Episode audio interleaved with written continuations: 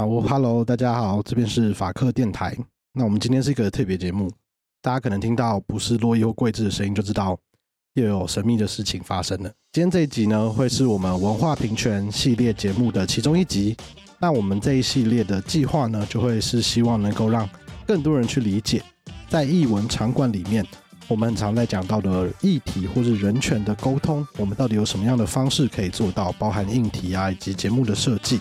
所以这一系列，我们非常感谢国家两厅院跟我们的合作，那也感谢文化部在今年文化平权的补助里面有给予我们赞助。我们很开心在这一系列的第一集内容中，邀请到两厅院公共沟通部的经理王统生来到我们节目当中。大家好。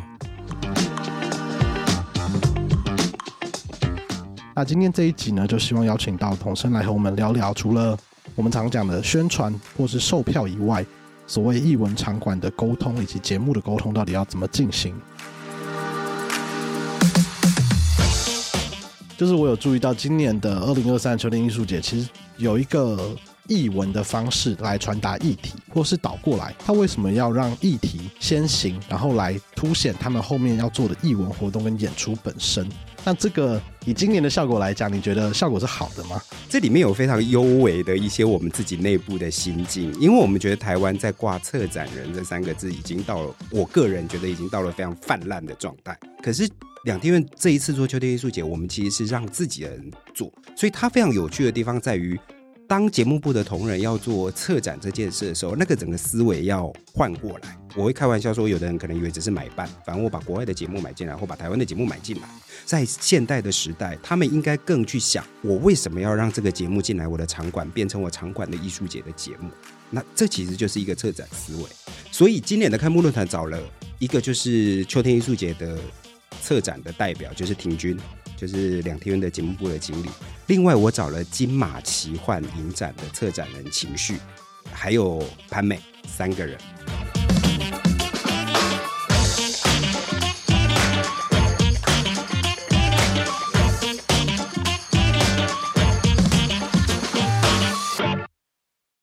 嗨，我跟统生算是第一次在工作场合正式对到，是。之前都是在一些我们在两厅院的场馆内啊办文化平权相关的讲座，或是访谈啊，或是年会里面看到统生在分享他怎么以一个公共沟通部的角色来跟节目或是跟观众进行所谓的对话。这一集节目之前呢，我其实有看了蛮多相关的访谈。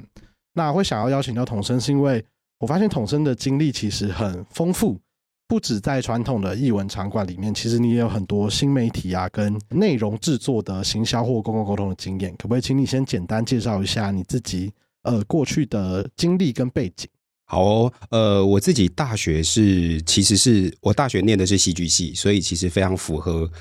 在一般人想象里面，为什么我现在在两厅院工作？但其实我在两厅院工作是这一年半的事情。那在进两厅院之前，我过去有十四年的时间在产业别上可以算是电影业。我在电影产业里面做过电影发行、电影行销，做过线上平台，就是现在的 OTT 平台，做过影展，做过电影制作。所以过去在电影的世界待了十几年，再往前推一点，我在很年轻的时候觉得啊，如果我念我念艺术，但我不能做创作，有什么东西是我可以成为商人，但好像又有点好玩的。所以在那个时候，很年轻的时候，觉得行销或者是公关，好像是一种创意的表现。在那个时候，然后所以我就开始在。比较这样的工作里面，就一般人想象的，我在公关公司待过，所以后来我也做过电视台的行销，还有一个经历是在麦当劳的行销部待过。过去的所有的工作经验累积起来，等于我都一直在 communication 沟通这件事上面，在我的职涯里面都是这方面的工作。那刚刚听起来其实是有蛮多很商业的工作经验，那你自己会觉得跟你现在在两厅院担任的角色？其中有没有什么样很不同，或是你自己觉得，呃，两者跟你当初的预期有一点差异的地方？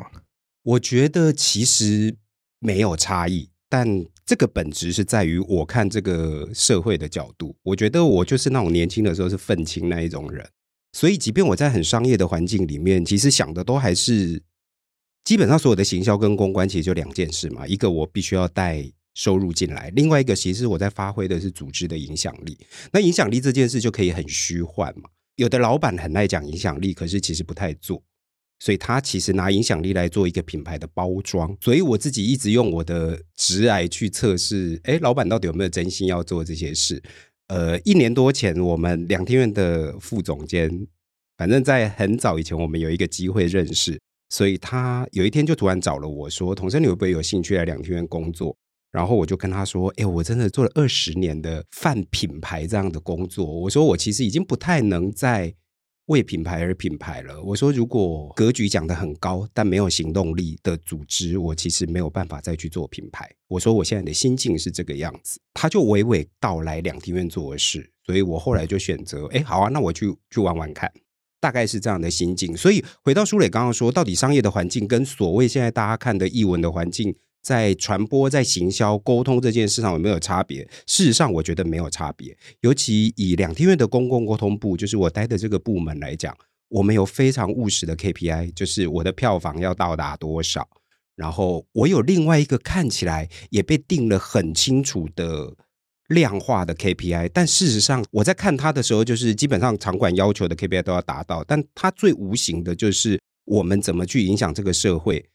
走向我们觉得比较好的地方，这是我觉得在这里工作好玩的地方。刚刚统生讲到这一段，其实对于法白来讲也觉得蛮有趣的嘛，因为过去从呃，应该前几次法白跟两天月的合作比较都是特定节目的，或是呃驻馆的艺术家的展览的一些宣传跟节目访谈，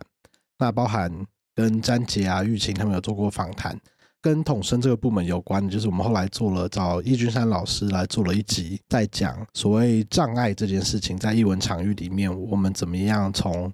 场馆的角色，或是实际参与者的角色，去达到当年呃两厅院很强调的一个共融的目标。那我们觉得很有趣的一个点是，法白身为一个有人觉得我们是 KOL 或是一个节目内容制作方，所以很多品牌啊，或是消费性的产品。都来找我们做最后端的行销，有两种，一种是他希望透过跟我们的合作，打造品牌的形象，让更多人认识这个品牌；那另外一种则是希望能够中国用语叫带货，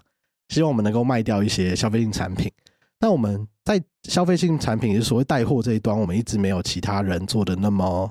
妥善，或是我们就不是专门的团购主。但在品牌行销这一块，我们后来发现，我们关注的包含人权啊、民主或是法律的议题，其实有很多很多大家意想不到的品牌是可以在这个题目上做连结的。那在跟两厅院合作以后，我们就发现，哎，其实这个题目它拉到艺文场域以后，对我们来讲比较像是一个沟通空间的转换而已。它并不会因为它今天是在推一档节目，或者想要沟通一个场馆的品牌而有所不同。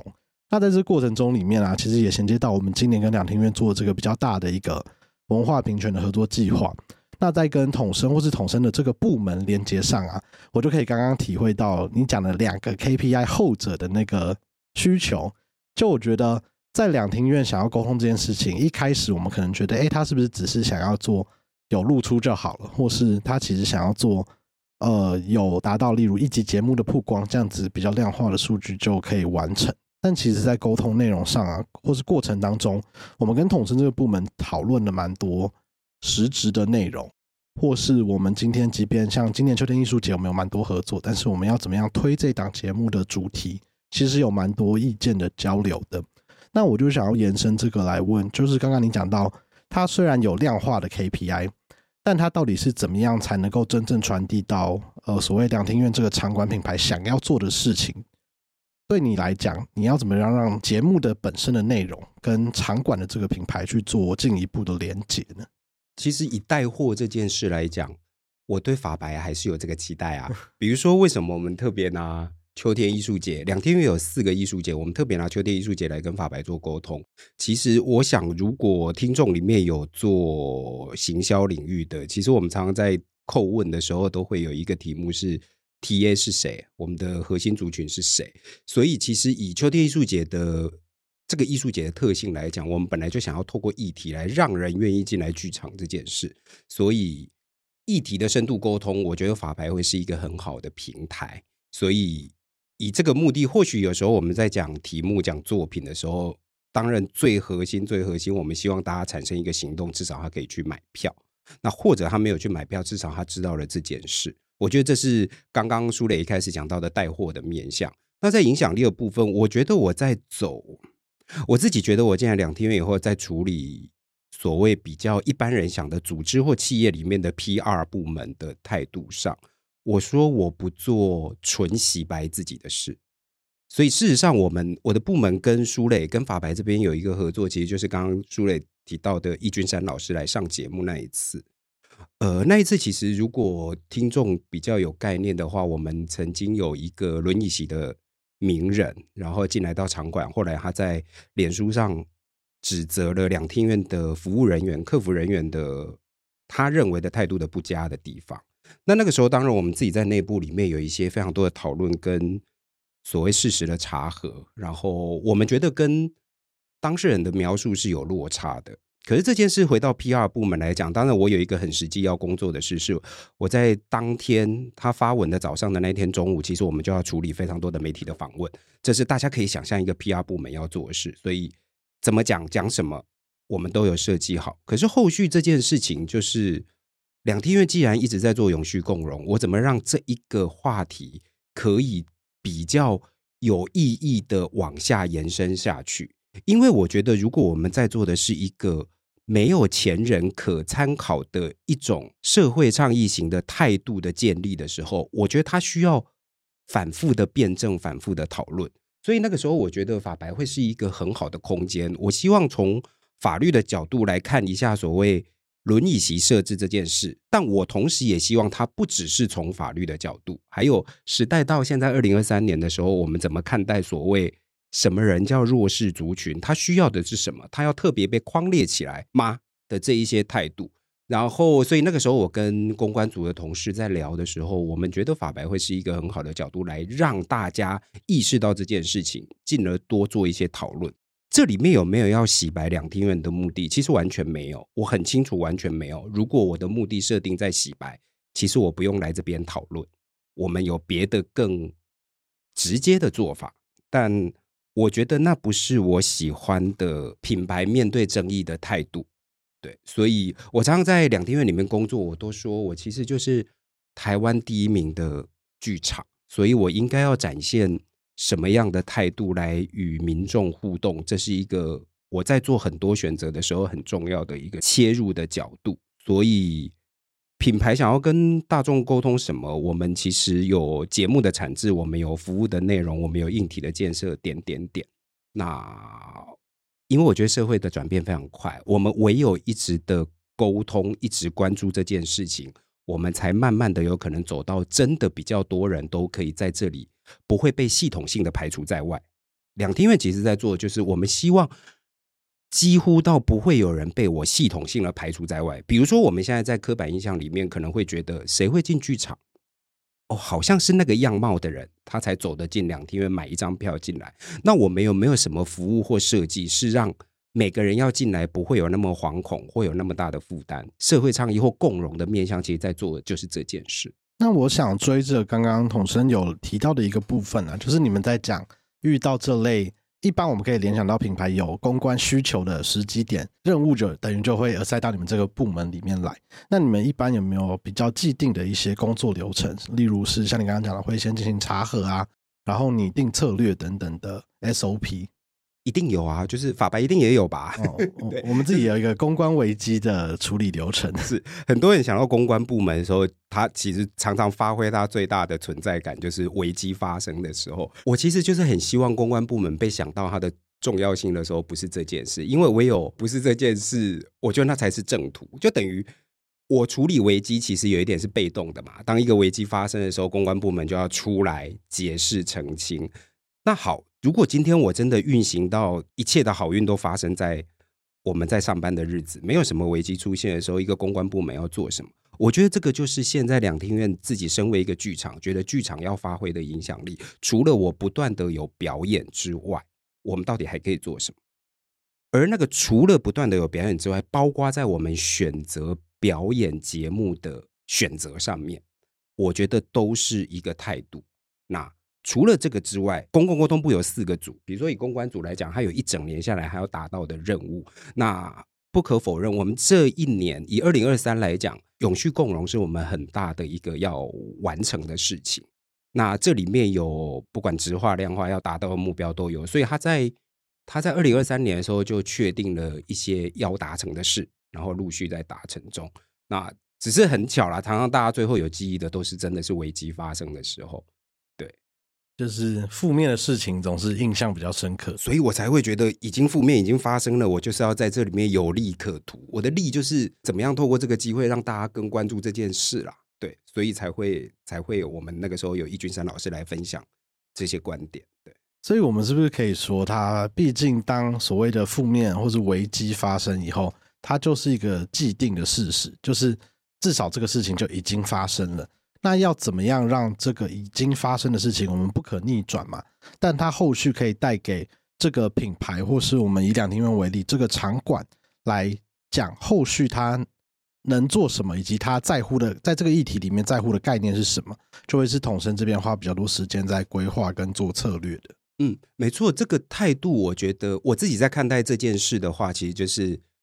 他反过来问的，就是首先这个部门的主管，就比如说我。这个部门的负责人，他怎么看待所有的议题的沟通这件事？再往上推，就是两厅院现在要在社会扮演什么角色？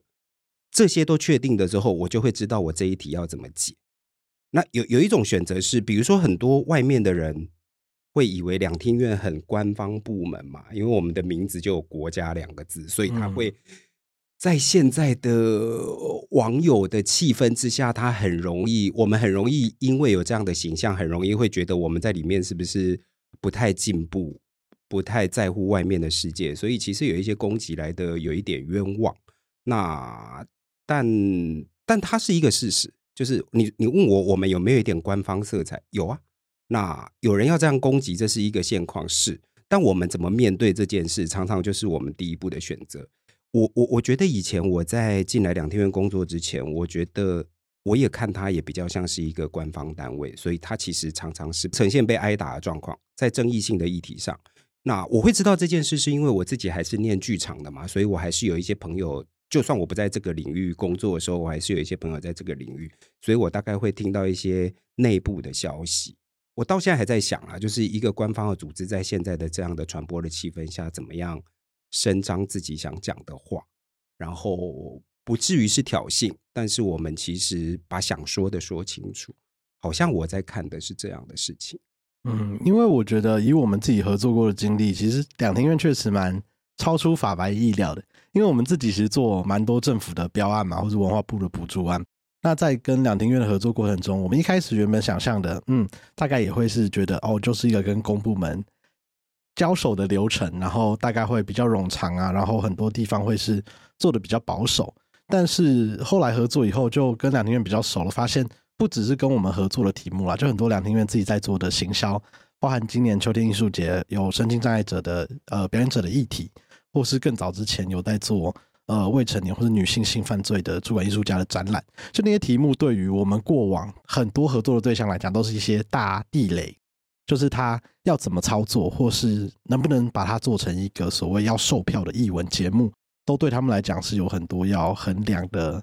点。然后就会他们自己大概有八百条，这个不能做，这个也不能做。但我们就慢慢在这个过程中发现，哎，其实两厅院敢做的尝试跟愿意走的讨论的题目，其实很跟得上，我觉得当代的脉动吧。那也比较符合我自己在看剧场，因为我觉得很多时候艺术家走的都比。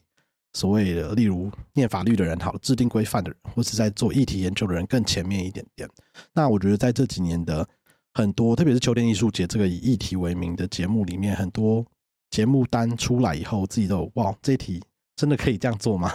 所以也会想要进一步带到我们刚刚前面讨论比较多是 PR 面的公共沟通这一块的。那另外一块行销面也是让我觉得很好奇的点，因为我们刚刚提到，像其实今年在我们做呃秋天艺术节，其中有一档节目里面是有身障的演出者的。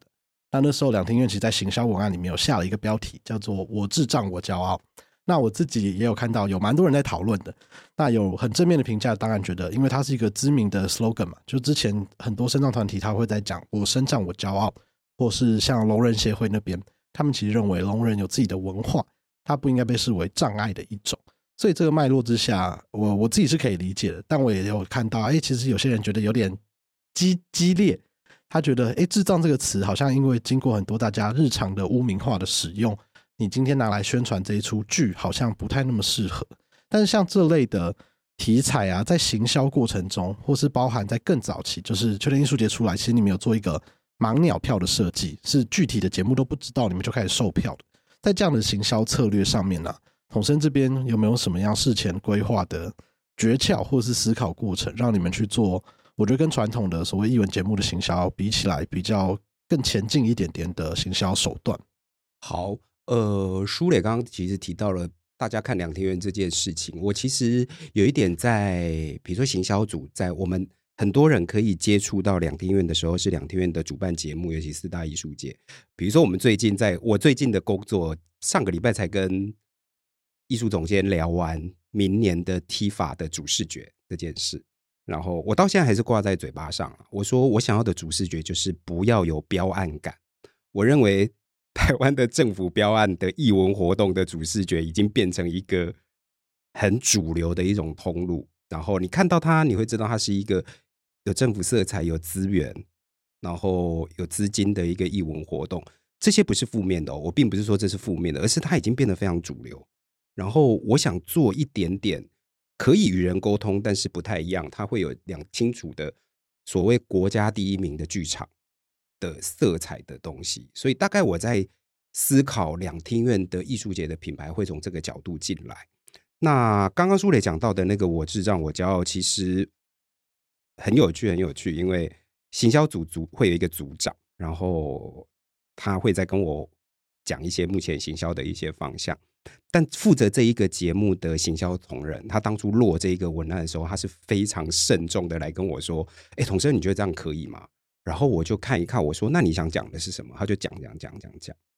在此之前，我已经知道节目的内容，我也大概知道国外的一些评论。所以他讲完以后，我就觉得，哎，他想得很清楚。我说：“那就这样吧，我就不用改，你就这样出去吧。”然后组长也都知道。后来其实我没有在书磊可能不知道，除了书磊看到网络上有网友的反应之外，其实我们的客服系统里面有一个特教的专业人士来指正我们，他觉得这样不好，他觉得这样不好。那我们在我们的系统里面要做回复，所以其实也也也解释了，告诉他说为什么我们用了“我智障我骄傲”。其实就像书磊刚刚说的，我们已经把智能障碍这个东西污名化了，所以你才会觉得这两个字是脏的。但你回到很中性的来看，智能障碍这件事，它就是一个中性的描述一个人现在的一个状态。所以其实用“我智障我骄傲”这件事，他我知道会有一点冒犯到一些人，可是。这很有趣，就理当你应该知道，我们其实做的这个设计是要去唤醒你一些往下再问自己一句话。可是的确不容易啦。这个客诉的信件，其实我们还蛮慎重的去，我还去请教了一个老师，他专门在做这一些消除一些障碍服务的一些设计的老师。然后他导师很中性的跟我说，他觉得我们这样沟通可以，但是这样的确有它的风险，因为这是一句文案。我可能很难在同步的篇幅上面有非常详细的描述为什么我们收拢了精选的这一句文案，因为 slogan 其实就是要让你眼睛一亮嘛，嗯，所以他的确眼睛一亮了。可是人如果只停在这边，他没有再下往下深度想一下，你这句话可能是加深了一个加深了一个污名化的动作。诶，老师那样的提醒，我觉得蛮有趣的，对。但后来其实我们在沟通的过程，跟这个指正我们的人，我们其实。其实我记得往返了三封信去理解、去去沟通。那但我们后来还是保留了这个文案啦，继续在沟通中。然后像以这一档节目来讲，其实那个时候我们在做所有 PR 的操作的时候，整个秋天艺术节的节目拿去给传统媒体的记者朋友们看，其实大家很容易看到这个节目。所以我觉得，我我自己蛮开心的，觉得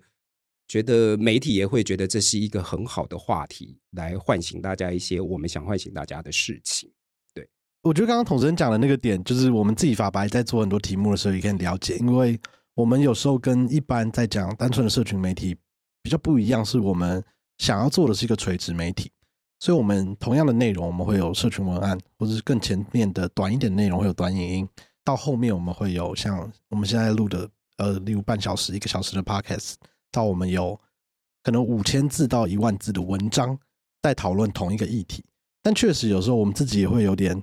焦虑，就是会不会人家只看到最前面你讲的三十秒的内容，他没办法好好回来把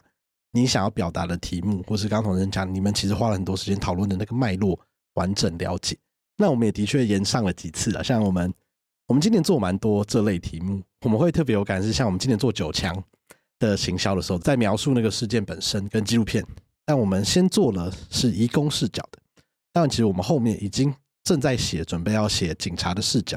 但我们因为移工视角先上以后，就被非常多呃，包含警察同仁啊或其他人来说，你们就很偏颇啊，你们为什么漏掉很多案件的事实？但我们那时候也是有苦说不出，就觉得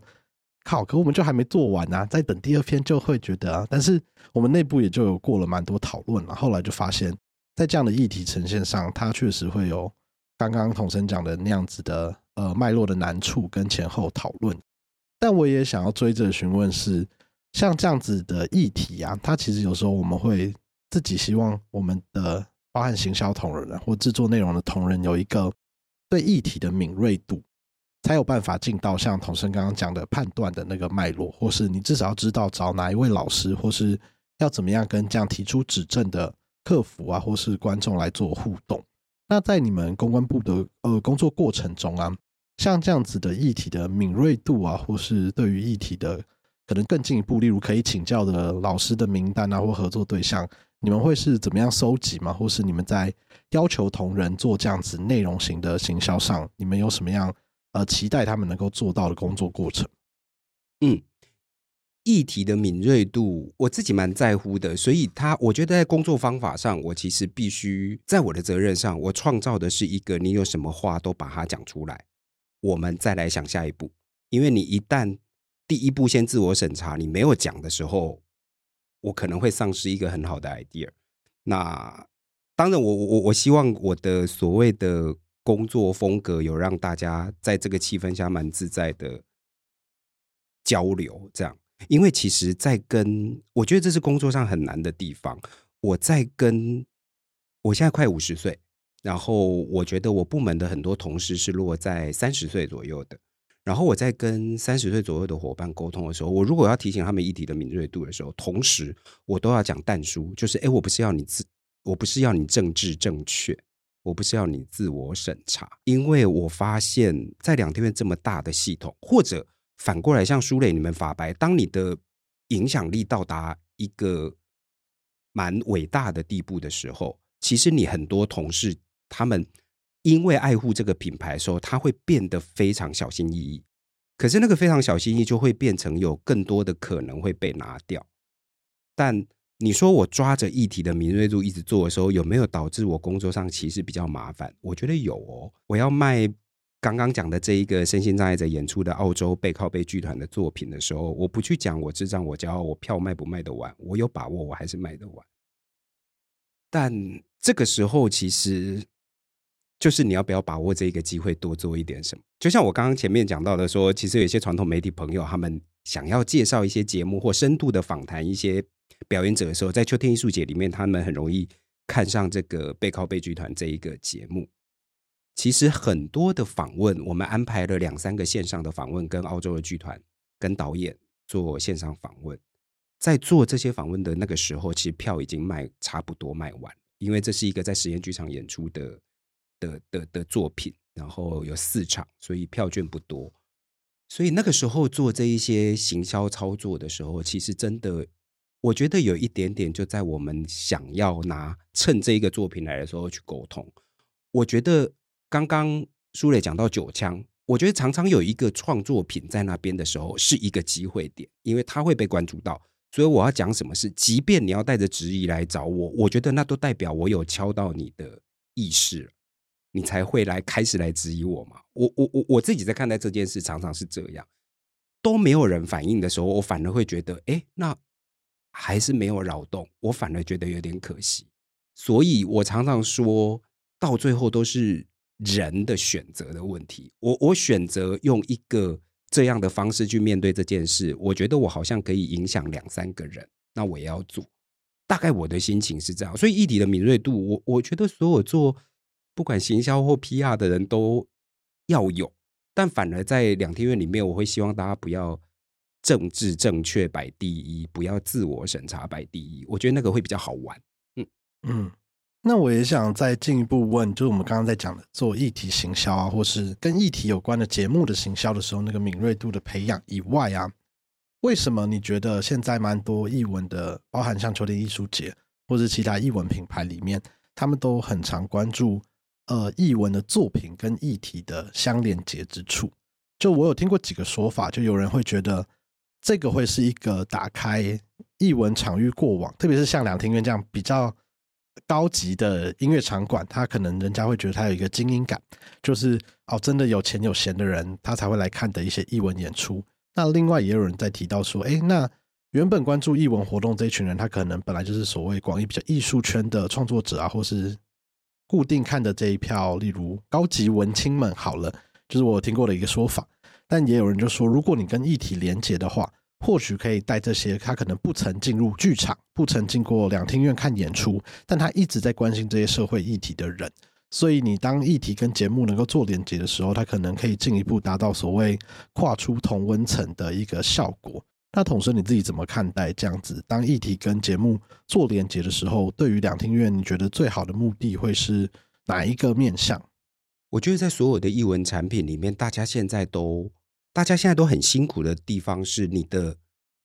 在跟你一起抢夺那个眼球的人越来越多了。以下这句话都已经是老话了哦。OTT 平台、串流平台兴起之后，很多娱乐的时光被他们抓走了，人可能不再出门。这其实都已经是四五年前开始就有的现象，所以事实上，刚刚舒磊讲到说，很多译文的作品开始拿议题一起来做宣传这件事，我觉得应该是所有做译文内容的人，他如果面对销售这件事的时候，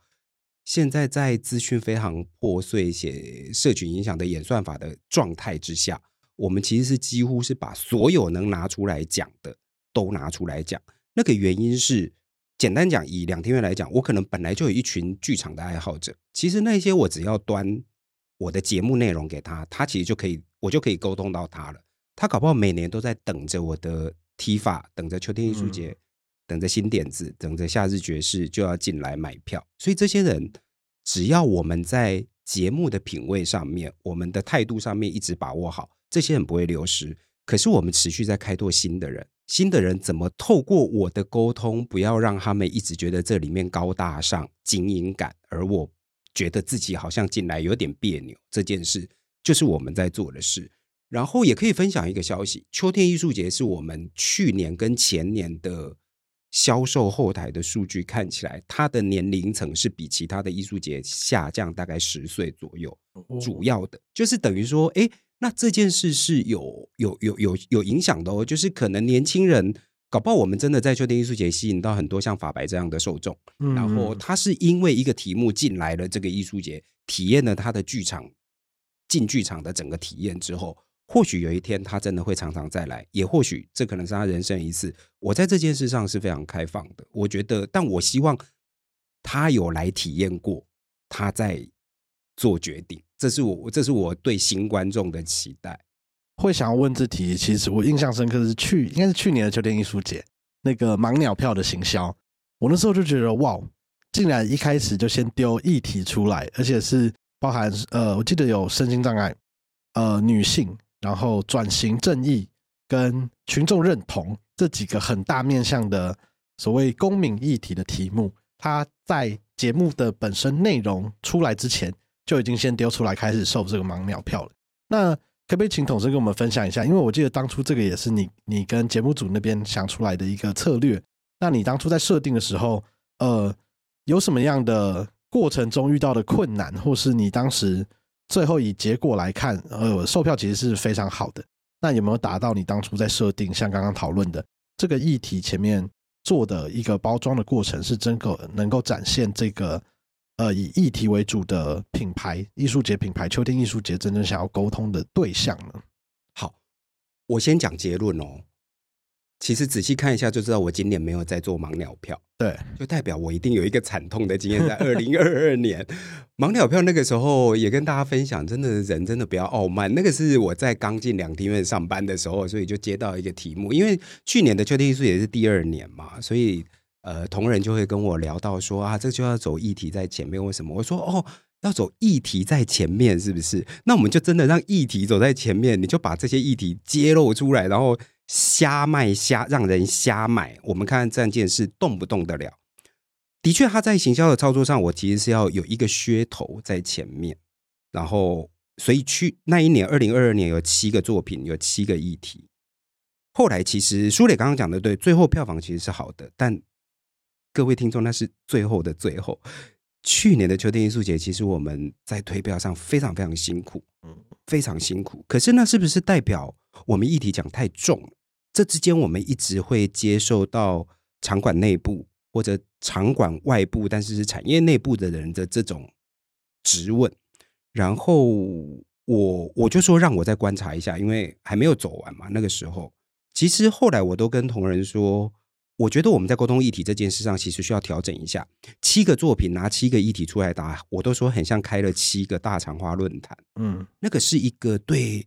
对剧场爱好者来讲，会是一个他在短时间之内要去消化这么重的东西，其实可能会让他对剧场是有点却步的。这个真的是非常行销面的思维，我必须说，他可能吓到了一些人。可是，这是不是代表我们走议题的沟通是错的？我觉得没有，因为他最后证明了很多的对话是在演出结束后继继续发生。我觉得那是我们要的，但它不会体现在票房上。不然，去年那个压力，整个行销组在卖票的压力，其实是一档接一档的，每天都在。我也我坐在办公室也很怕老板走进我办公室，然后我的同仁坐在办公室也很怕我走进去他们办公室，因为带来的都常常会是有一点压力的事情，因为你就会发现票房动得很慢。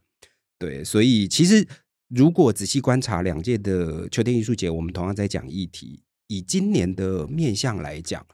我们呃应该这样讲，其实今年的二零二三年的秋天艺术节，其实是在两三年前我们就定义要这样走。所以其实我们观察到了一个场馆在这个时候，我们在亚洲要看待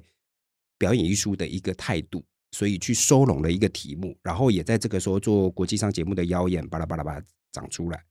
这其实是一个计划在前，然后最后长出来这个。所以在二零二二年的时候，那个时候是所有节目都定了，然后我们在包装上就让每一个节目单一的议题这样去做发酵，然后就会导致一种我刚刚前面说的，大家觉得负担过重。所以今年其实是做了一个我们觉得比较是我们原先理想中所谓。一个艺术节来讲议题的时候，要怎么讲的一种呈现的方式？因为我觉得很有趣，就是刚刚在讲的那个议题，为什么我对去年那一题很印象深刻呢？就是有一张非常知名的梗图，就大家打那个二零二二秋天艺术节数位中介法，它就会跳出来。然后那时候，因为我们也办了一个数位中介服务法的论坛，其实就在那时候前后，我就想说：天哪！两厅院这个方向，嗯，很适合我们未来想要合作的内容，因为它就是一个所谓以当时不管是什么领域、社会议题啊、法律啊讨论，就是一个大地雷。结果能有一个艺术节去用这个梗，或是用这个时事来开启它的一系列行销，对我们来讲印象很深刻。那统生刚刚当然有分享完一些惨烈的经验，但我也想要和今年的来比较看看，因为我觉得今年有一个很有意思的。做法吧，就是我有注意到今年的二零二三秋天艺术节，其实有一个我们可以讲跨界论坛吗，就其实有一个开幕论坛，它是找了很多在做艺文跟议题连结的人，然后不止两厅院的统生啊，跟节目组的庭君，还有另外两位一起来分享他们为什么要用艺文的方式来传达议题，或是倒过来，他为什么要让议题。先行，然后来凸显他们后面要做的艺文活动跟演出本身。那这个以今年的效果来讲，你觉得效果是好的吗？我觉得今年效果是好的，或者我们现在在说票房的销售上，或者大家更意识到秋天艺术节是一个什么样的艺术节上面，我的体感啊，因为目前都还没有比较明确的数字来看的话，我的体感上是好的。然后刚刚舒磊讲到的那一个，秋今年秋天艺术节的开幕论坛，就是当初的设计上面，其实就是要讲策展这件事。然后我觉得在台湾讲策展是一个非常非常，在我们这种人心中会有一种纠结。比如说，大家其实仔细看一下，我们并没有把。两厅院的节目部经理庭均放成秋天艺术节策展人，嗯，这里面有非常幽微的一些我们自己内部的心境，因为我们觉得台湾在挂策展人这三个字已经到了，我个人觉得已经到了非常泛滥的状态。那我们知道有一些策展人真的是真的是我们心中在做策展人的工作的策展人，但我们也可以看到，OK，可能你会看到一个商品的展览，它也可以被策展出来，然后它也挂了策展人。就现在策展人真的是。这个 title 被广泛的使用，嗯，然后同时为什么做了这个开幕论坛？是因为其实秋天艺术节真正在做策展的人，其实是节目部的经理庭均。你每个人心中认知策展人应该要做什么事，他其实都做了，他其实都做了。然后这个策展的论述清清楚楚啊，他都交代了。然后，但是我们看一下所有台湾的，不管视觉艺术或表演艺术或其他类型的艺术，很多。官方的场馆里面，他们会将一个艺术节的策展委外去做。嗯，哦，我有注意到。对对对，可是两天院这一次做秋天艺术节，我们其实是让自己的人做，所以它非常有趣的地方在于，当节目部的同仁要做策展这件事的时候，那个整个思维要换过来。早期早期。以前人家在看场馆的节目部，可能有时候我会开玩笑说，有的人可能以为只是买办，反正我把国外的节目买进来，或把台湾的节目买进来。但其实他们应该在现代的时代，他们应该更去想，我为什么要让这个节目进来我的场馆，变成我场馆的艺术节的节目？那这其实就是一个策展思维。所以今年的开幕论坛找了一个就是秋天艺术节的策展的代表，就是庭均。就是两厅院的节目部的经理，另外我找了金马奇幻影展的策展人情绪，还有潘美三个人。然后那个时候我们在企划角度跟同事在想这个企划角度的时候，只是觉得，哎，这真的是三种样子。好，潘美他们在共生音乐节里面，其实就是一个议题，真的就是为议题而产生的一个音乐节。没错，这。毋庸置疑，他所有的节目就一定要跟这件事有关。我相信他的受众一定对二二八的理解跟支持度上是非常高的，所以他们因为这样进来。那金马奇幻影展那个时候我们在企划的时候有一些讨论，我就说我想要金马奇幻影展来讲，因为我觉得对我而言啦，我过去在电影圈的时候，我我我一直觉得金马在做的所有的事，我都非常佩服。他们在做核心的事。花边的事我都觉得很有态度，然后包括金马奇幻影展，它就不是大金马，那他到底自自己怎么看待他这件事？然后每个人都觉得电影一部就是一个议题，他一个金马奇幻影展就有将近五十到八十部片的时候，他怎么去讲议题这件事？是我自己也好奇的，还是他根本不讲议题？我就是把所有今年精彩的国际影片，符合奇幻的精神的，我都放进来。那以及秋天艺术节，我就有七个节目，我又有一个收拢出来的议题要讲的时候怎么讲，所以就请了三个策展人一起来分享这件事。那个目的其实我心里隐性的想要让听众可以知道什么叫策展了，其实是有有一点开玩笑说啊，现在策展已经讲到满街泛滥的时候，到底什么在做策展？所以我记得我在论坛的时候，因为我是主持人，我我我最后其实是有感而发的，跟那一天论坛的观众说。我其实觉得这三位都是我认识真的很认真在面对自己是一个策展人的工作的人，就是他带着思维、带着脑子、有态度，然后有执行力，去把一个 festival 长出来。我我我我那个时候是很希望大家可以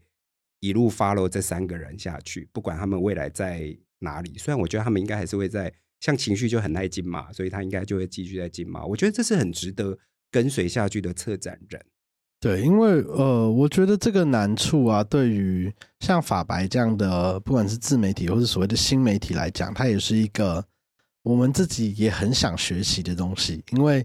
要怎么样让呃我们为主的又更硬，可能就是以法律啊、人权或是所谓民主政治为主的主题，它要怎么样透过不同的方式，让我们的能够沟通的受众越来越扩大。然后，甚至是进而能够跟其他的艺术作品做连接，我自己都会讲，我们的内容很像延伸阅读啦，或是倒过来，别的东西也可以作为我们内容的延伸阅读。就是你喜欢一首歌，我可以告诉你这首歌它背后的歌词，其实是在讲啊，当年呃二二八遇到的某一个事件的家族的故事，或是像我们讲背靠背这个剧，我们从里面其实可以去思考的是很多所谓身心障碍者，我们当代倡导的应该以他们为主体性的这个主体，它跟过往我们讲的要给予他们的福利，其实在公约的。人权指标上有什么样的移转？那我们也花了蛮多时间，像是刚刚讲的呃共生，我当然自己我为了要学，我还自己跳下去做志工。那确实也是在这个过程中学到了蛮多，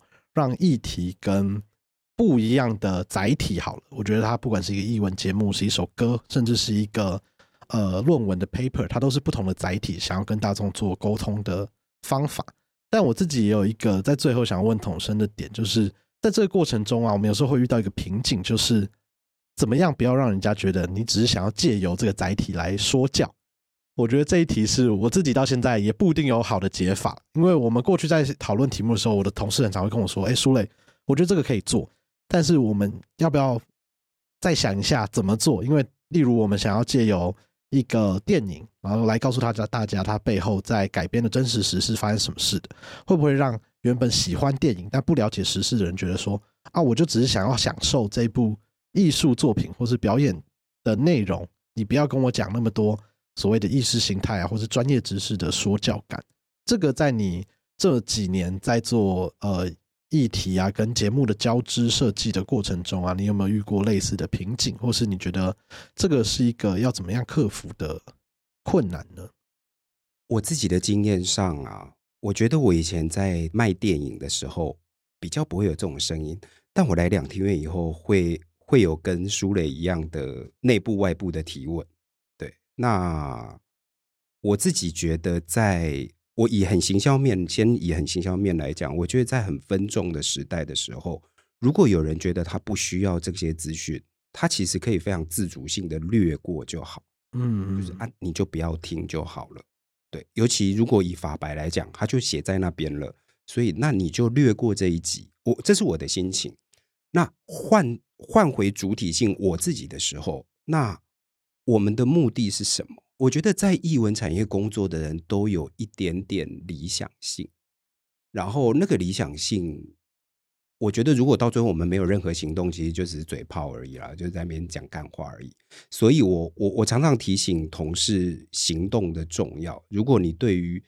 因为会在译文产业，就是你其实会想要跟人沟通，你其实会想要有一点点影响这个社会，而不只是只是纯粹提供一个娱乐的时候，我觉得这件事就要一直做下去。然后我其实我我我对我自己的要求，以及我在工作上，